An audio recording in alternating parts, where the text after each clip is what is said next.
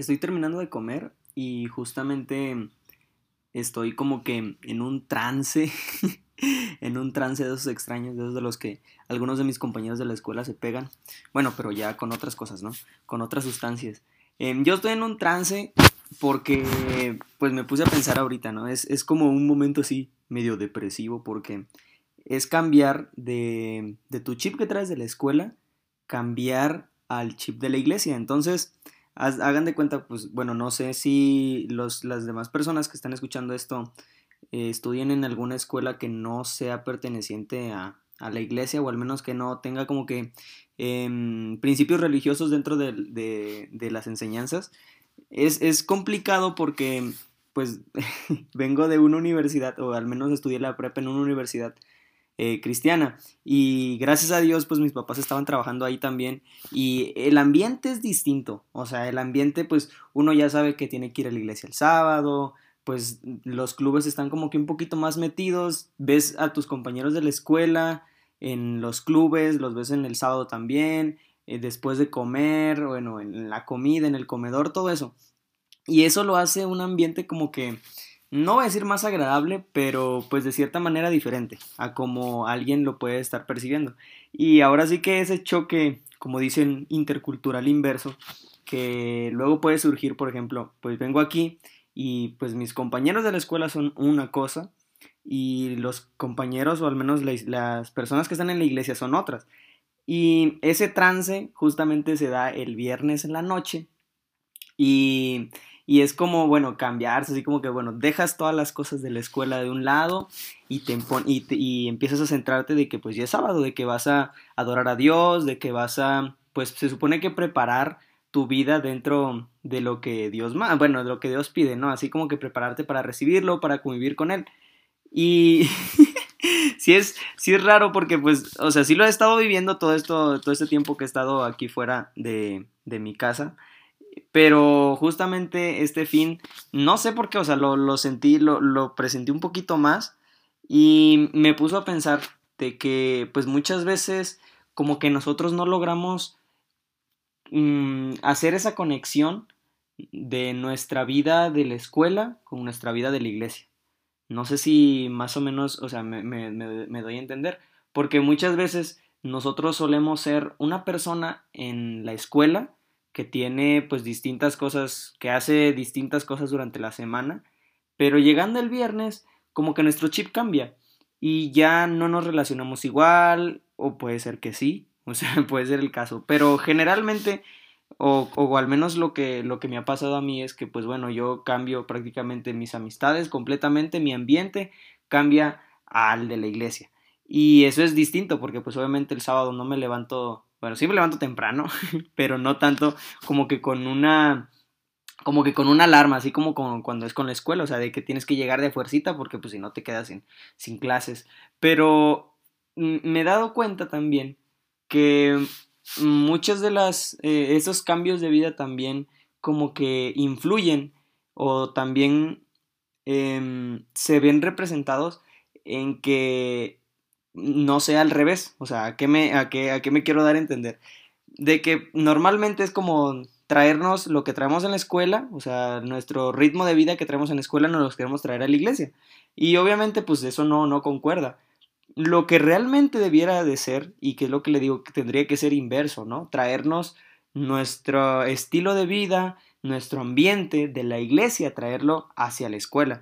Y sí se me hace chistoso porque pues bueno, yo vengo ahora sí que de una universidad donde pues mis papás estaban trabajando ahí y todo, todo, literalmente todo estaba dentro de la universidad. O sea, ¿para qué tendría yo que cambiar mi forma de, mi forma de, de, de, ser dentro de la escuela y dentro de la iglesia eran casi la misma cosa? O sea, las personas que yo miraba en el trabajo eran las mismas con las que yo me relacionaba el sábado porque teníamos eh, ministerios iguales. Entonces, pues hacíamos las mismas cosas tanto en el trabajo como en la iglesia, así que pues, o sea, nos conocíamos tal cual y como éramos. Pero en el caso cuando nosotros estamos aquí afuera, cuando la iglesia es una institución aparte y la escuela es otra, esta, este choque entre estas dos, vamos a decir, sociedades distintas, pues sí nos, nos, me llega nos llega a pegar, o sea, te digo porque me pegó a mí Y, les comentaba que tendría que ser al revés, o al menos es lo que yo pienso, ¿no? Porque normalmente pues la, la persona que solemos ser en la escuela no es la misma que solemos ser en la iglesia, cosa que debiera de ser de una forma distinta. O sea, la, la, persona que nosotros somos en la iglesia, la persona que nosotros somos durante el sábado, la persona que nosotros somos durante el viernes de noche hasta el sábado en la noche, debiera ser la misma en la escuela. Y, y, esto está, yo pensé que dentro de, de, la escuela en donde estoy, pues habían como que más personas afines a la denominación de la que yo soy.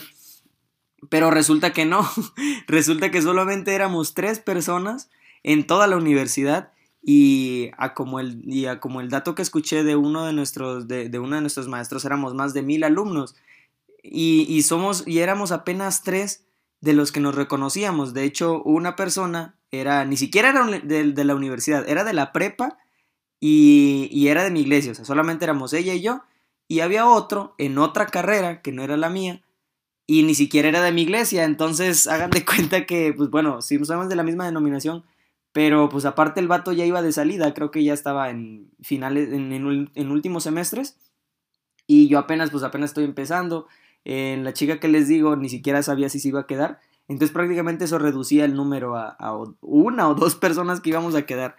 Se supone que éramos tres, ¿no? Pero pues le digo, o sea, les digo, le digo, les digo, esta cosa es, es demasiado escasa y, yo pensé que íbamos a ver más adventistas dentro de, este, de, este, de esta escuela, pero pues solamente éramos tres. Entonces, las otras personas con las que yo me relaciono dentro de la iglesia, pues algo, la mayoría, obviamente aquí no hay este, universidad adventista cerca, pero pues la mayoría va a escuelas, o todos más bien, todos vamos a escuelas que no son cristianas.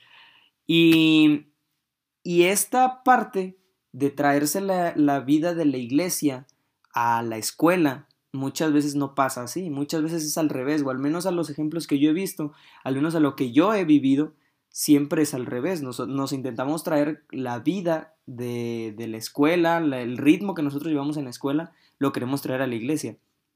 Y esto nos puede llegar, ahora sí que yo me, yo me he puesto a pensar, o sea, para mí se me hace fácil, ¿no? Decir, bueno, o sea, yo intento, pues yo digo que soy cristiano dentro de la iglesia, dentro de la escuela, y no hay ningún problema. Pero mis compañeros que no han, no han tenido la experiencia de tener la escuela y la iglesia y la tienda y las actividades después de la escuela juntos en un mismo lugar como en una universidad como, la que, como en la que yo estaba, pues puede parecer hasta vergonzoso decir que, es, que eres cristiano. Y esto, pues sí, ahora sí que ya me saca mucho de onda porque pues ser cristiano tampoco es delito, así como dicen, vergüenza es robar, vergüenza es, vergüenza es, es ganarte el dinero deshonrosamente. Y, y de hecho la sociedad está al revés, porque ganar dinero así ni siquiera es sinónimo de vergüenza. O sea, muchas veces tener dinero, con que tengas dinero ya es bastante. Ya como tú lo obtuviste no tiene, no tiene mucha relevancia. Y es justamente lo mismo, ya no nos centramos en lo que realmente da vergüenza, sino en lo que nuestro círculo de amigos dice que es vergüenza. Y muchas veces, porque también me ha pasado de que de que pertenecer o hacer ciertas cosas con tal de, de meterte a un grupo social es, es, es como que lo más importante a decir que eres raro, ¿no? A decir que no eres igual al resto. Mi forma de relacionarme en la universidad puede ser que digan, bueno, este será cristiano o no, pero al, dentro del, de mi grupo de amigos están diferenciadas las cosas en las que yo sí hago porque y las cosas que no hago. O sea, les digo, porque me han preguntado, por ejemplo, me han dicho de que si tomo cerveza, o sea, si tomo alcohol, o si fumo, o me meto, o me meto sustancias que marean, y yo, les, y, yo, y yo les he dicho, pues no, o sea, es que eso, de entrada no es como que me lo hayan enseñado, pero también es una decisión que uno toma. Cuando, cuando nos dicen a veces que somos cristianos, muchas veces preferimos decir, no, sí tomo, o mejor probar una, o ceder una cerveza, ceder una inhalada de lo que sea, el cigarro, de... bueno, es que estuve viviendo con, estoy viendo con un marihuano, entonces, pues con un churro de mota o algo así, a decir que tú no haces eso, no tanto por la religión que te han inculcado, sino por la misma decisión que tú tomaste de no hacerlo. Porque muchas veces sabemos que sí es malo, que no nos conviene, que no nos conviene ceder a, a ese tipo de sustancias o a ese tipo de mm, conductas, porque obviamente no solamente nos vamos a centrar en vicios y todo eso, o sea, porque eso, eso, no, eso nos lo dicen siempre, o sea, cuando me lo decían a mí y decían, y decían que estudiar en escuelas este, no adventistas ibas a caer en eso, pues tú lo ves, entonces no es como que algo nuevo, solamente eh, enfocarnos en esa parte en la que las preguntas de nuestros amigos respecto a nuestras creencias religiosas muchas veces no son como que la respuesta que debemos de dar, o sea, a mí no me gusta, y es algo personal, a mí no me gusta decir que yo no fumo, que yo no tomo, que yo no consumo carne, muchas veces que yo no consumo carne, que yo no como cerdo, cosas así, por decir que soy adventista. O sea, ese es como que lo más irracional, lo, más, lo menos moral que tú puedes decir, porque tú no estás dependiendo de una religión, tú estás dependiendo de tus propias decisiones. Entonces, decidir no hacerlas no tiene que ver con que con que pertenezcas a una religión, porque eso suena como que estás dando a entender que lo que tú haces es para agradar a, esa, a, esa, a ese grupo social. Vamos a ponerlo así, o sea, que, lo que tú no haces, eh, así, por decir, en cuestión de religión, o sea, de que yo no tomo porque soy adventista, o sea, eso no es como que una respuesta racional, porque no estamos aquí para hacer o no hacer cosas en nombre de la religión. O sea, a los adventistas no nos consideran alguien que gente que no sepa, que no, que no tome por el simple hecho de no tomar y pertenecer a, a, los adventistas. No sé si me di a entender. O sea, es lo mismo que pasa con nuestros compañeros. O sea, no hacemos esto para pertenecer a una iglesia. No, no, vamos a hacer esto. No tomamos cerveza por pertenecer a los adventistas. Porque pertenecer a una iglesia en específico es una decisión que uno toma. Entonces decir que tú no haces algo por pertenecer a esa religión, entonces, ¿de qué estás viviendo? ¿O cómo estás viviendo? ¿O en qué está fundamentado lo que tú crees? Casi siempre cuando a mí me preguntan que por qué yo voy a la iglesia en sábado, cosas así, lo que yo respondo es, es que, pues mira, yo soy adventista, pero creo en esto, o al menos, pero yo leo la Biblia y la Biblia muchas veces me dice que no, que no debo de hacer esto, que no debo hacer lo otro, que no debo de caer en este tipo de conductas.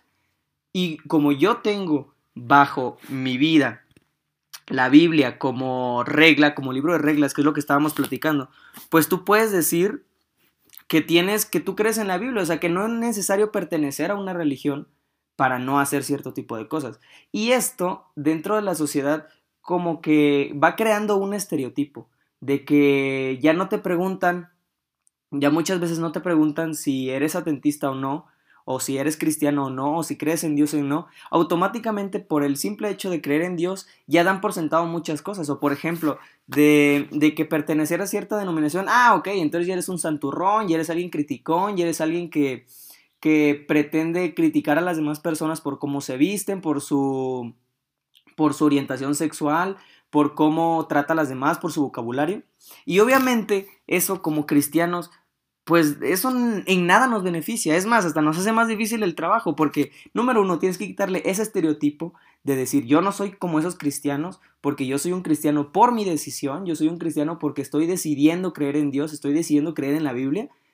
Y aparte, pues tienes que presentarle tu punto de vista. ¿Qué mejor sería que solamente le presentaras tu punto de vista o que con tu mismo ejemplo, con la misma forma en la que tú trajiste la forma en la que te relacionas con las demás personas de la iglesia, o sea, que te trajiste el ambiente de la iglesia a tu vida y ahora vives sin importar que, se, que te dé vergüenza o no, o sea, sin, sin importar lo que, te, lo que digan de ti, o sea, porque pertenecer a una religión no es, no es motivo de vergüenza, es más, debiera darnos alegría de que tenemos un mensaje por el cual compartir o debemos de, de sentirnos, ¿cómo se dice?, privilegiados porque tenemos al Rey del Universo que nos está dando las herramientas necesarias para que nosotros podamos ir sin ninguna vergüenza a poder compartir más de Él. O al menos con nuestro propio ejemplo podemos dar a entender muchas cosas. Entonces, esto es como que un poquito más, yo pensé que, era, más, que era más sencillo, pero es lo que, me, lo que he estado viviendo, lo que me ha estado pasando. Y, y solamente ahora sí que como para que este, para que este pequeño capítulo no se vaya tan, tan vacío. Eh, quiero recordarles algo y, y, esto lo podemos encontrar en Juan, me parece que es el capítulo 15, ajá, Juan 15 y entre el versículo 12, 13, 14.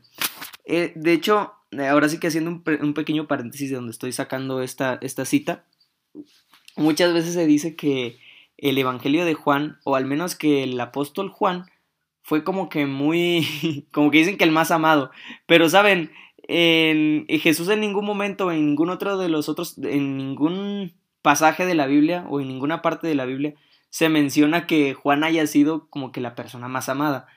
Pero lo que sí podemos ver y podemos reflejar ante, ante esta afirmación y ante lo que y ante lo que Juan escribió acerca de Jesús es que Juan realmente sintió lo que era ser amado por Jesús. Entonces puede ser que él no haya sido como que el más amado de todos los de todos los de todos los discípulos, porque obviamente Dios no tiene favoritos, pero pero Juan sí sintió que a él lo amaba.